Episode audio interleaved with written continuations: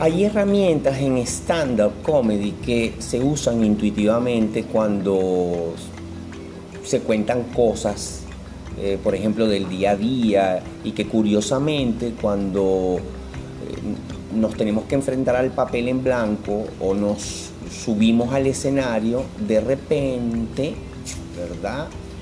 ¿Qué ocurre? Pues de repente por algún extraño motivo, ¡ah!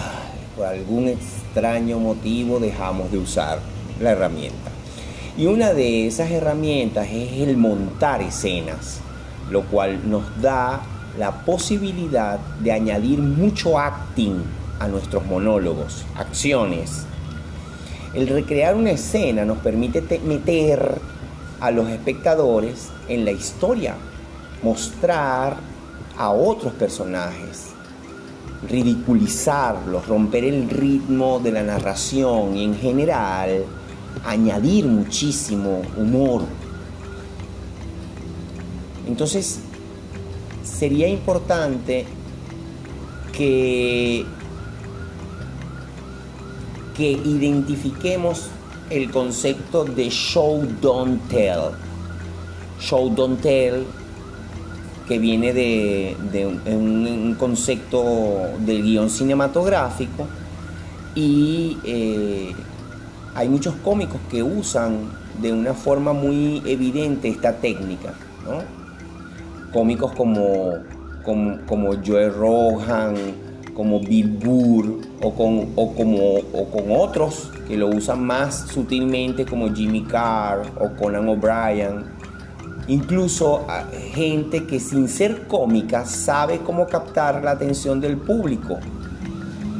Por ejemplo, en una entrevista del expresidente de los Estados Unidos, Barack Obama, él en, esa entrevista eh, escenificó un momento y fue muy gracioso.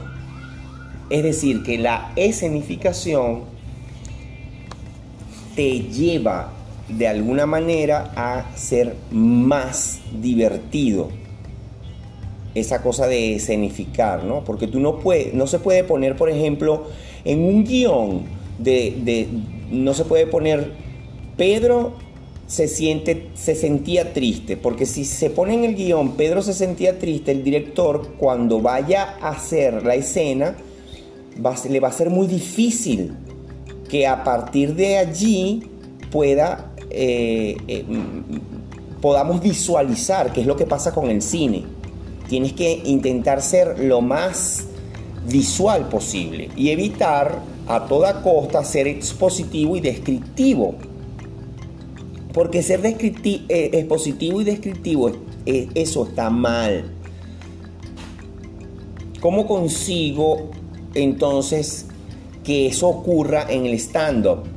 Pues se consigue escenificando lo que cuentas, haciendo, haciendo. Es como, como hacer el truco. Mira cómo, cómo, cómo te traigo la situación, cómo te la escenifico. Y eh, ahí eh, es un poco lo que se llama dibujar, ¿no? Dibujar lo que está en la cabeza del cómico. Expresárselo al público a través de gesticulaciones. Por eso es que todo lo que tiene que ver con la expresión corporal es importantísimo cuando se está encima del escenario.